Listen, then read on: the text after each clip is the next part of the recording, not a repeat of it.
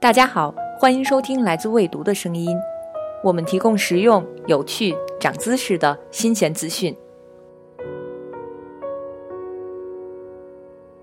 国庆第五天，在家里宅着的你还好吗？宅是现代都市人必不可少的生活方式，没事儿宅着，再也不会被说成是离群所居，而成了一种新鲜时尚的生活态度。可是，你想过被迫宅着是一种什么感受吗？不，不是软禁，而是说这明明是你的家，可是因为各种各样的限制，你想干点什么，简直比皇帝微服私访还要麻烦。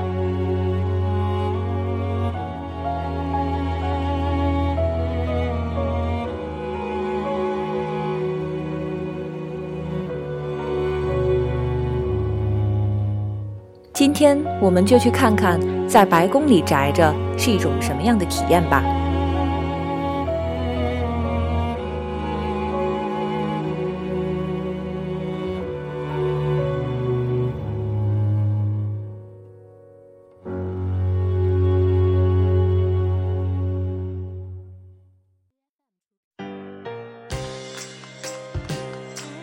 美国大选如火如荼。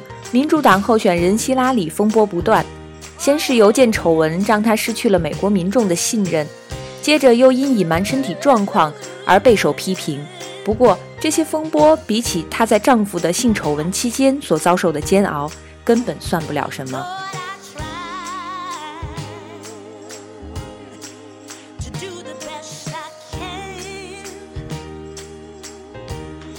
丑闻闹得最凶的那一段时间。希拉里几乎一直宅在白宫里，躲避着媒体和公众的目光。然而，即使躲在白宫里，希拉里也无法随心所欲地自由活动，因为出于安全考虑，除了在白宫主楼的生活区外，无论他去到哪里，都要有特工随行。但是在1998年8月的一个周末，也就是总统正式向全国承认与莱文斯基的关系前。希拉里给白宫招待沃辛顿·怀特打电话，提出了一个不同寻常的要求。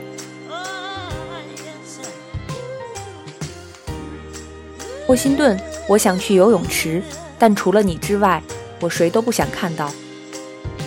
怀特十分清楚他的意思，他不想看到随行的特工，不想看到打理白宫庭院的人，而且更不想看到那些参观蜥蜴的游客。这些他都受不了。他说：“他只想清静几个小时。”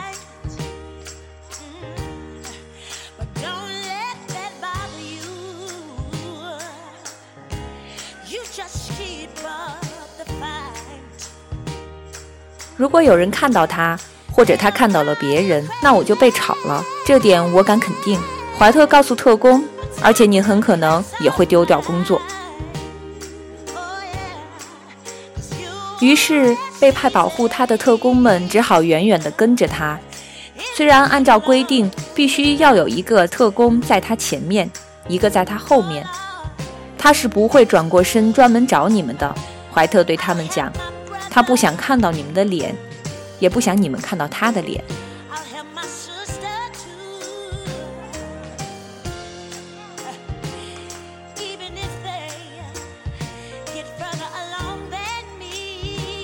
他在电梯口接了克林顿夫人，护送她往泳池走。特工们在后面跟着，前面空无一人。希拉里戴着红色的老花镜，抱着几本书，没有化妆，也没有做头发。到泳池的一路上，他们都没有说话。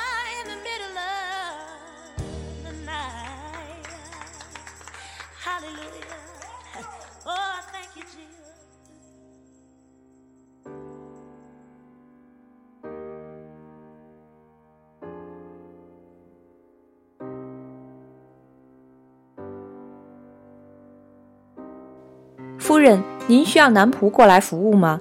一切安排停当后，他问希拉里：“不用。”那您还有什么需要吗？没有了。天气这么美好，我只想在这儿坐着晒晒太阳。我准备好回去的时候再叫你。好的，夫人。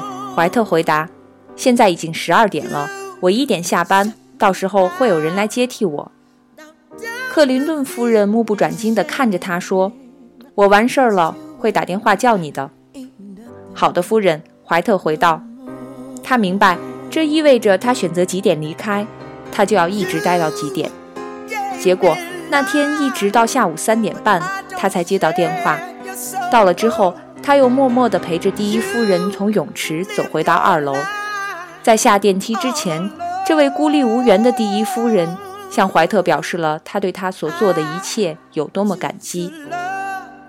他握住我的手，用力捏了捏。”然后直视着我的眼睛，说了声“谢谢你”。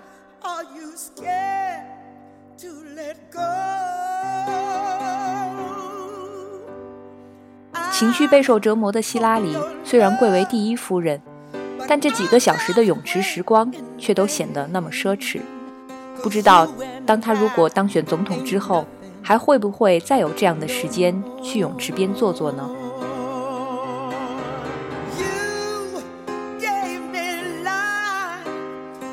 如果你觉得生活在白宫里一定很惬意，有人为你跑前跑后，把一切都安排好，不用费心铺床，不用操心做饭的话，那你就大错特错了。因为白宫里虽然有几百名服务人员，但是在里面宅着，并不等于可以好逸恶劳。尤其是对于第一家庭的子女来说，白宫简直就是一座监狱。比如杜鲁门总统的女儿玛格丽特。就曾把总统官邸称作“白色大牢”，而有些孩子更是绞尽脑汁想越狱。福特总统的女儿苏珊·福特回忆说：“她偷偷溜出白宫，曾让面慈心软的父亲勃然大怒。本来是想开个玩笑的苏珊，不知怎么竟然钻了空子，一个人跑到他停在南草坪半圆空地的车上，直接开出了白宫大门。负责保护他的特工既没法关门，也不能开车追出去。”因为福特夫人的车当时正在往里开，苏珊接了一个朋友后，把车停到西夫维超市的停车场，一起喝了六罐啤酒。最后，他才找了个投币电话，告诉特工他会在晚上七点前回到白宫，他得回家取音乐会门票。结果他一到家就得知父亲要见他。福特总统说他对苏珊很失望。而且他当时一定非常生气，因为激进的共生解放军扬言要绑架苏珊，所以他也是全家唯一一个在福特成为总统前便有特工保护的孩子。如果他被绑架的话，这次本来轻松随便的冒险就会演变为全国性危机。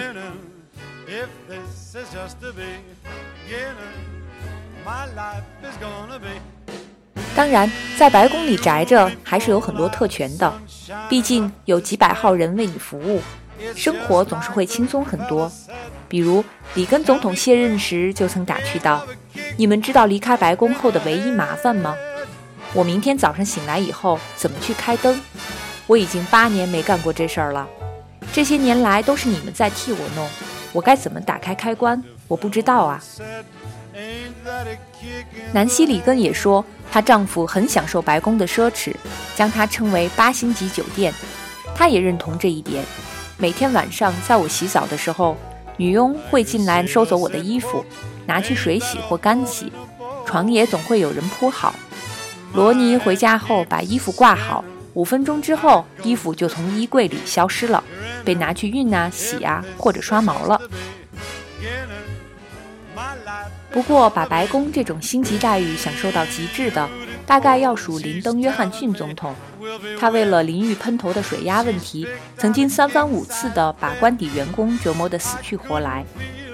一九六三年十二月九日，肯尼迪总统遇刺身亡后，刚休息了一天又回来工作的总招待维斯特就被约翰逊总统召见，有急事要商讨。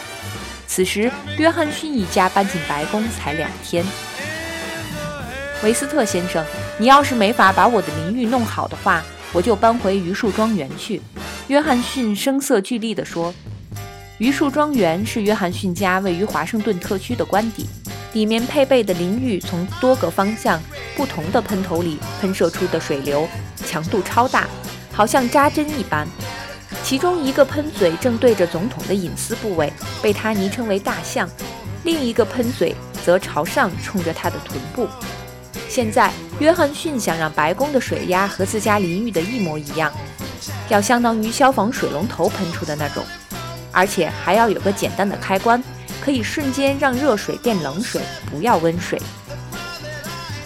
肯尼迪一家从来没有抱怨过淋浴，所以维修工们颇有些摸不着头脑。于是，他们派遣了一队人马去榆树庄园研究了那里的水暖。维修工红子阿灵顿甚至还被派到了约翰逊家位于德克萨斯州斯通维尔附近的农场，去增加那里的水压，把水温提高到滚烫的温度。当红子发现总统改装淋浴需要重新铺设水管、安装新水泵后，约翰逊转而要求由军方来买单。最终，这项耗费数万美元的工程花掉的是原本拨给安保方面的机密资金。我们装了四个水泵，然后又不得不把水管换成更粗的，因为房子里其他地方都被抽干了。红子的妻子玛格丽特·阿灵顿还记得红子坐在位于白宫和蜥蜴西面的水暖店里接到约翰逊电话时的情景。如果我在一天内可以调动一万军队，那你也能按照我的意愿把洗手间搞定。约翰逊咆哮的声音回荡在白宫的走廊里。有五年多的时间，红子都耗在了那个淋浴上，而且在此期间，他还一度因为精神崩溃而住了好几天医院。约翰逊希望他的浴室能异常明亮，所以叫人在天花板上装了很多镜子。但由于装的灯太多，红子和他的团队不得不安装电扇来降温。只是淋浴极高的温度，还是时不时会触发火灾警报器。想知道魏毒君是怎么获得这么多白宫一手八卦吗？想知道肯尼迪夫人在丈夫遇刺后在白宫的生活状态吗？想知道水门事件发生后尼克松总统怎样做出了辞职的决定吗？想知道性丑闻爆发后克林顿夫妇之间发生了什么吗？想知道九幺幺恐怖袭击时白宫工作人员经历了什么吗？